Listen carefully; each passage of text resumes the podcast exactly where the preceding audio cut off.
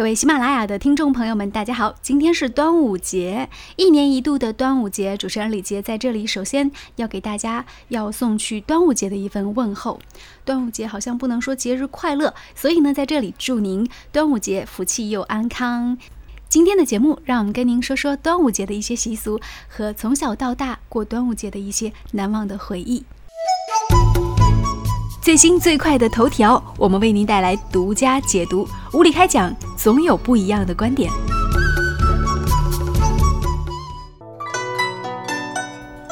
嗯，提到端午节，在你的脑海当中，首先映入眼帘的是什么呢？对于我这样的一枚资深的吃货来说，我觉得端午节对我来说，最先想到的就是各种各样的粽子。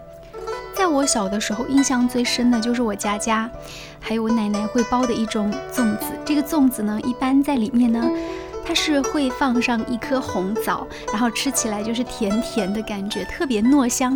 然后有一颗红枣，有时候是两颗。呃，之后我就发现，其实像我外婆她也会有一些发明创造，比如说把葡萄干放到里面去。再就是我奶奶，她喜欢包的是肉粽子。奶奶包的肉粽子有一个特点啊，就是嗯，跟传统的五芳斋的肉粽子不一样。五芳斋的肉粽子，传统来说，它就是可能你吃到嘴里的时候会觉得，哇，咬到肉馅的部分，哇塞，满口猪油。可是我要表扬一下我奶奶，她包的肉粽子不会让你有满口猪油的感觉。它那个肉首先是过了油一遍的，所以吃到嘴里的时候呢，非常的这个咸甜可口，而且呢不会有那种很猪油的感觉。那没有猪油的感觉，就不会有一种很腻很腻的感觉。小的时候我特别喜欢吃粽子的时候，一顿可以吃掉四个粽子，是不是很惊人的一个数字？哎，对得起我资深吃货的这样一个，嗯，好吧。说到了粽子，那现在呢？其实可能大家买粽子也会比较多，但是我更加青睐于这种手工的粽子。为什么呢？因为粽子就是要吃新鲜的糯米，然后新鲜包出来的才会好吃。我觉得无论是什么品牌的粽子，一旦它是经过了冷藏，然后经过了这样的放置一段时间之后，都没有那么好吃。我还吃过一种有点类似于这种蛋黄馅的粽子。咸鸭蛋的蛋黄放到里面，味道也还不错哟。所以你印象当中最好吃的粽子是什么样的味道的？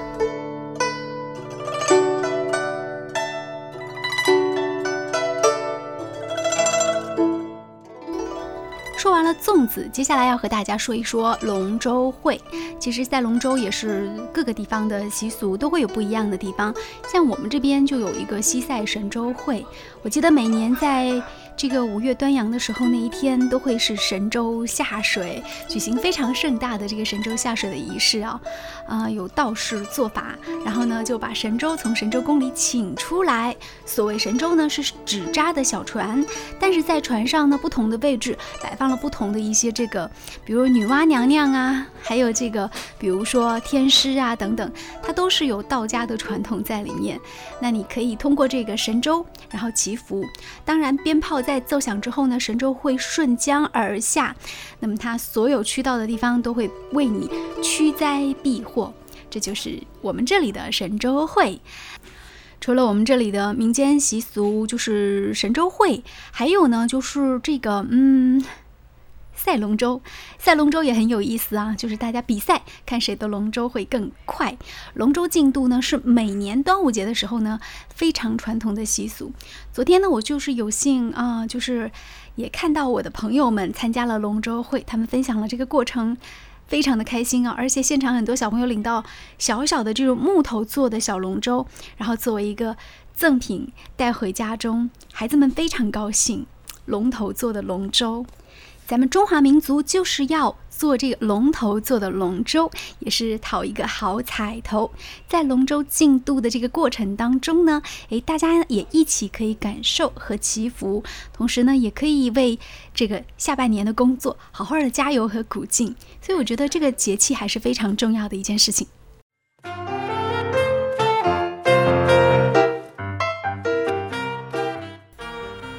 粽子，接下来要和大家说一说龙舟会。其实，在龙舟也是各个地方的习俗都会有不一样的地方。像我们这边就有一个西塞神舟会，我记得每年在这个五月端阳的时候那一天，都会是神舟下水，举行非常盛大的这个神舟下水的仪式啊。啊，有道士做法，然后呢就把神舟从神舟宫里请出来。所谓神舟呢，是纸扎的小船，但是在船上呢，不同的位置摆放了不同同的一些这个，比如女娲娘娘啊，还有这个，比如说天师啊等等，它都是有道家的传统在里面。那你可以通过这个神舟，然后祈福。当然，鞭炮在奏响之后呢，神舟会顺江而下，那么它所有去到的地方都会为你驱灾避祸。这就是我们这里的神舟会。除了我们这里的民间习俗，就是神舟会，还有呢，就是这个，嗯，赛龙舟。赛龙舟也很有意思啊，就是大家比赛，看谁的龙舟会更快。龙舟竞渡呢，是每年端午节的时候呢，非常传统的习俗。昨天呢，我就是有幸啊，就是也看到我的朋友们参加了龙舟会，他们分享了这个过程。非常的开心啊！而且现场很多小朋友领到小小的这种木头做的小龙舟，然后作为一个赠品带回家中，孩子们非常高兴。龙头做的龙舟。咱们中华民族就是要做这个龙头做的龙舟，也是讨一个好彩头。在龙舟竞渡的这个过程当中呢，诶，大家也一起可以感受和祈福，同时呢，也可以为这个下半年的工作好好的加油和鼓劲。所以我觉得这个节气还是非常重要的一件事情。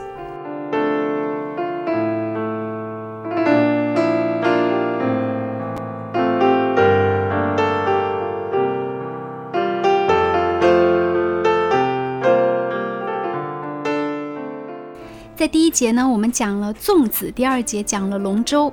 接下来这一节当中呢，想和大家讲一讲雄黄酒，还有艾叶。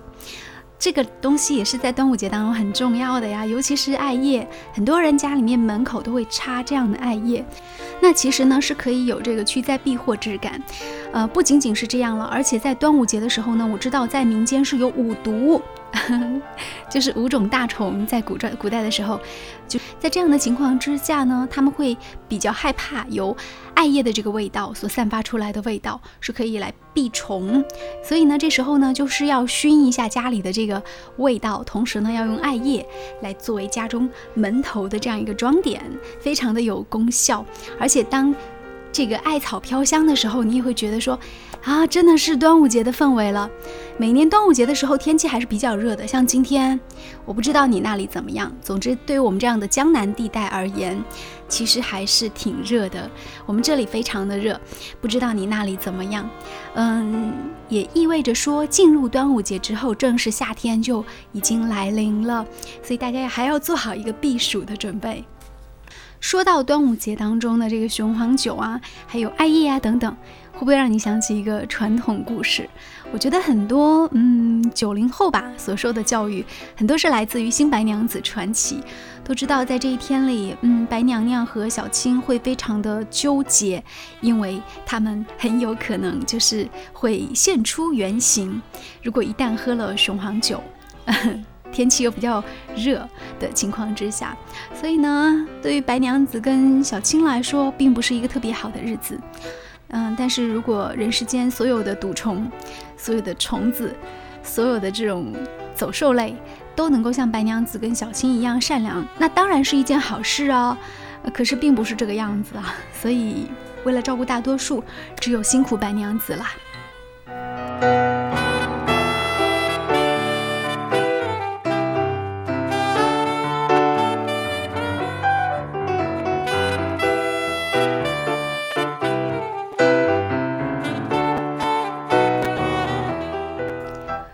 更多关于端午节，接下来我和大家念一念字典当中对于端午节的一个解释。端午节呢，就是每年农历的五月初五，是夏季的开端。民间呢也有形容说，这时候呢是五毒尽出，所以呢这时候人比较容易燥热生病，加上呢蛇虫繁殖容易咬伤人，所以要小心。在这一天呢，要一吃二拴三彩。一吃呢是吃五黄，二拴呢是要挂这个五毒图等等，还要挂葫芦，还有扫把。第三呢就是采艾蒿，将整颗的艾蒿插在门上，它也是有一个辟邪的作用。我记得还会去做这种小的香包，不知道大家有没有印象？放到包包里，或者是放在腰间，在古代这个也是有辟邪的作用。最后，端午节是来纪念谁的呢？